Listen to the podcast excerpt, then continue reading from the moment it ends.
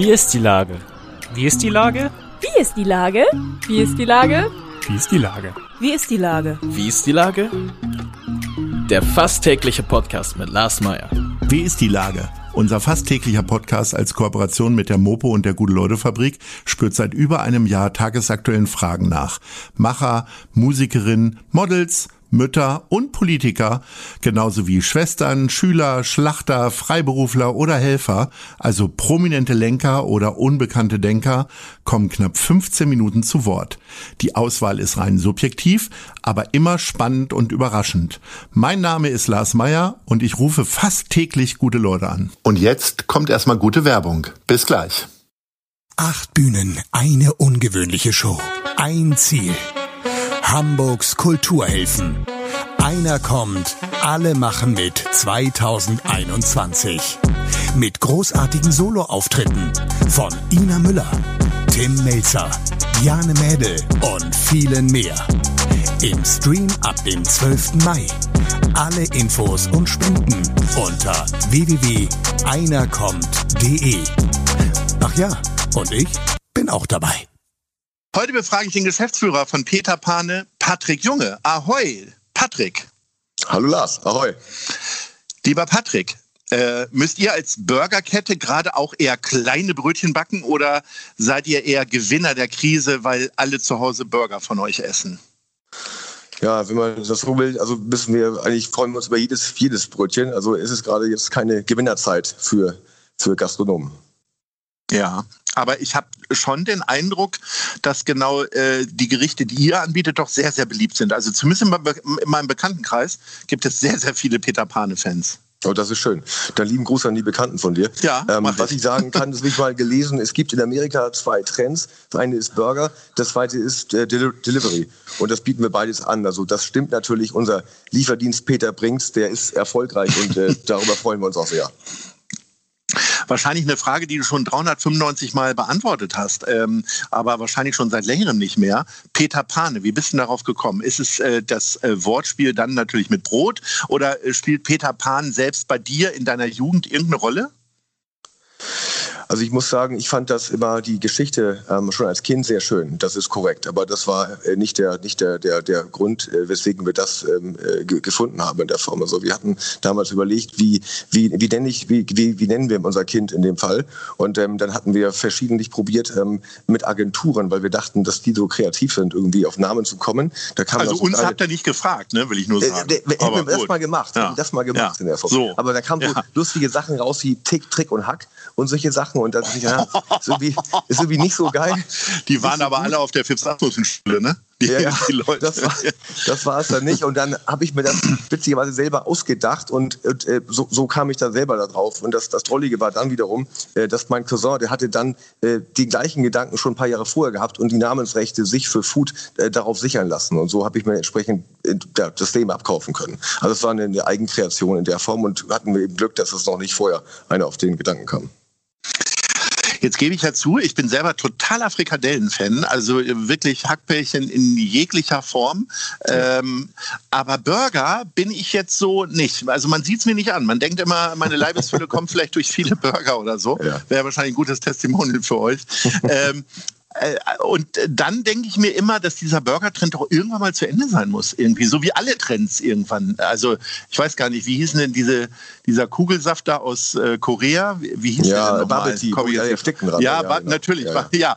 und Gut, so weiter. Der Vorteil und, ist, ähm, am Burger erstickst du eigentlich nicht, wenn du einigermaßen eine Kauleiste hast. Also bei einem guten Zahnarztbesuch hast du eigentlich mit Ersticken kein Problem. Das ist schon mal positiv.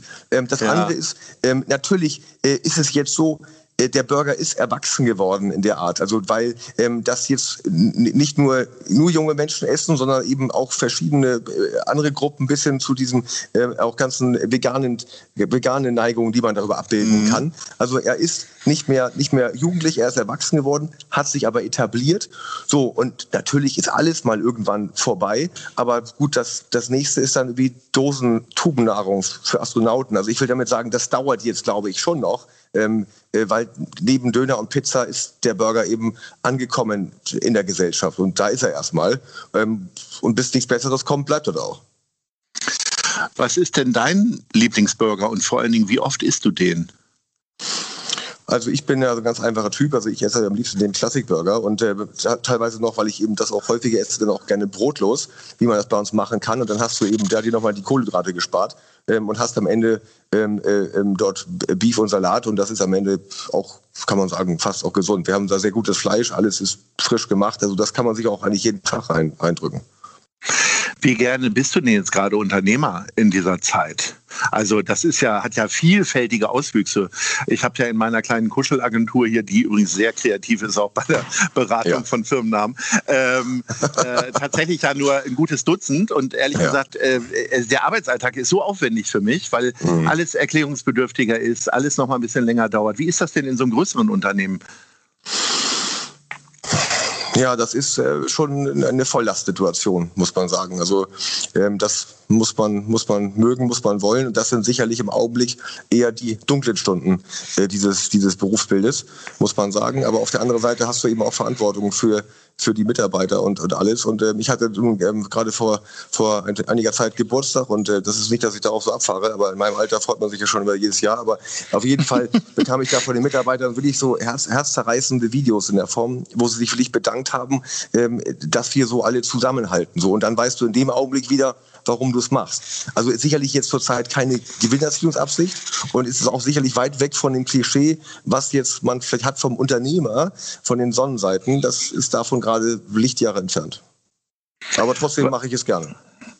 Was ist denn, was hält dich denn so quasi am Laufen? Der Ausblick, dass du irgendwann mal richtig toll in Urlaub fahren kannst oder dass die Umsätze wieder steigen und damit auch die Gewinne dann?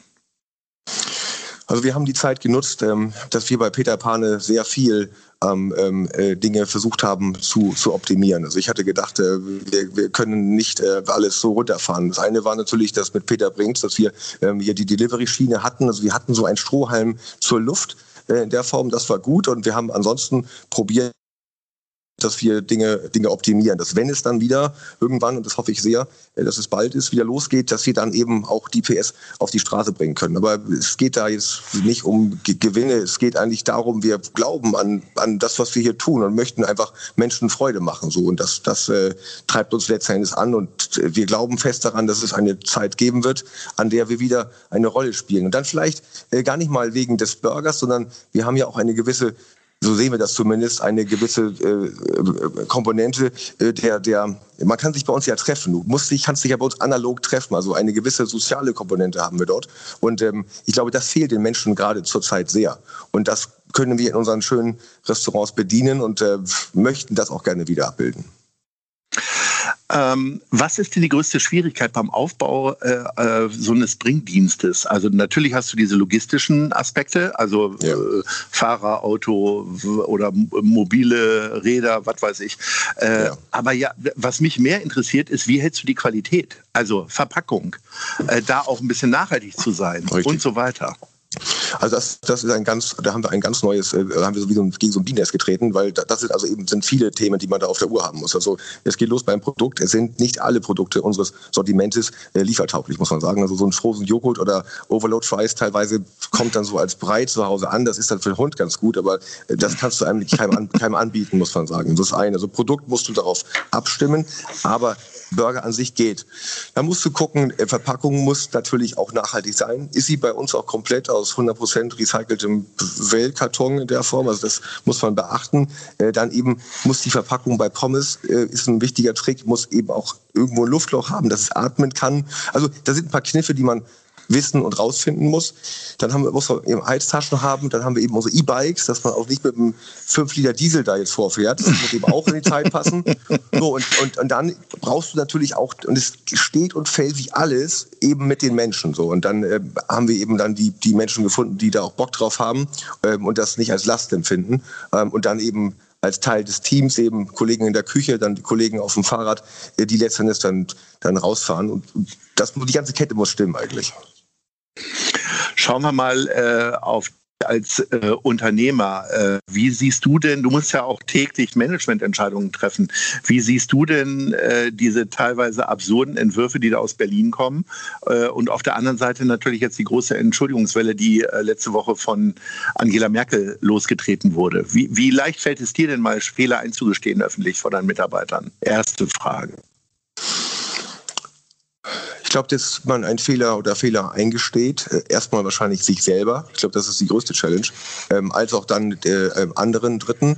Ähm, das ist eine, eine, wichtige, eine wichtige Eigenschaft, weil man damit auch ähm, ähm symbolisiert, dass man auch, ähm, auch lernt. Ich glaube, wer das nicht, wer das nicht tut, der lernt auch nicht und äh, der, der verharrt in einer, einer äh, Position, die sich nicht entwickelt. Also vorgesehen, ähm, sag ich mal so, ähm, finde ich es gut, dass sie das so gemacht hat und diesen Weg so gewählt hat. Ich muss sagen, das ist die erste, das erste Anzeichen einer, einer Vernunft und Menschlichkeit ähm, aus, aus Berlin und dann auch von der Kanzlerin und das, wo man ihr auch Respekt zollen muss, sage ich ganz ehrlich.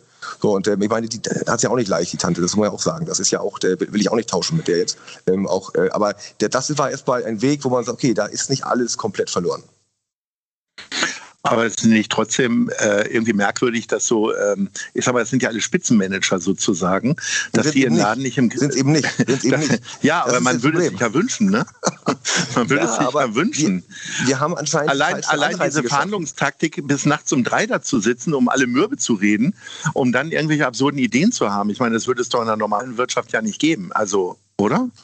Nee, wir würden das bei uns so machen. Wir würden sagen, jeder muss. Ist der Name dir Peter Pane nachts um halb drei eingefallen? Das könnte nee, das sein. ist es nicht. Das ist es sicherlich nicht. Und bei uns, wir würden ja. dann zwei Kannen Tee ausschrecken, darf keiner Pinkel gehen. Dann verkürzt du solche Sachen auch in der Form. Aber ähm, das ist natürlich eine Tragweite, die dort entschieden wird. Und natürlich dieses, aufgrund des Föderalismus, viele Menschen musst du unter einen Hut kriegen. Das ist sicherlich nicht einfach. Da würde ich mir auch keine, keine Meinung erlauben. Aber es sind eben äh, leider keine Spitzenmanager in der Form. Und ich hatte mit unserem Ministerpräsident Günther gesprochen vor einiger Zeit. Der war sehr, sehr klar. Das war ein, ein, ein sehr gutes Gespräch. Da habe ich mich auch gefreut, dass man eben mit so einem Menschen sprechen kann. Aber was man mhm. sonst so sieht, glaube ich, ähm, fehlt da oft der Bezug zur Praxis. So und wir, wir haben, wir haben täglicher ja, ja, Ängste, ähm, Überlebensnöte und Sorgen in der Form. Und da hatte ich zumindest auch gerade die letzten Wochen das Gefühl, dass das überhaupt so nicht gesehen wird. So und in Verbindung damit, dass die Hilfen eben äh, nicht kommen oder jetzt kamen die ersten bisschen kleckerweise aus November,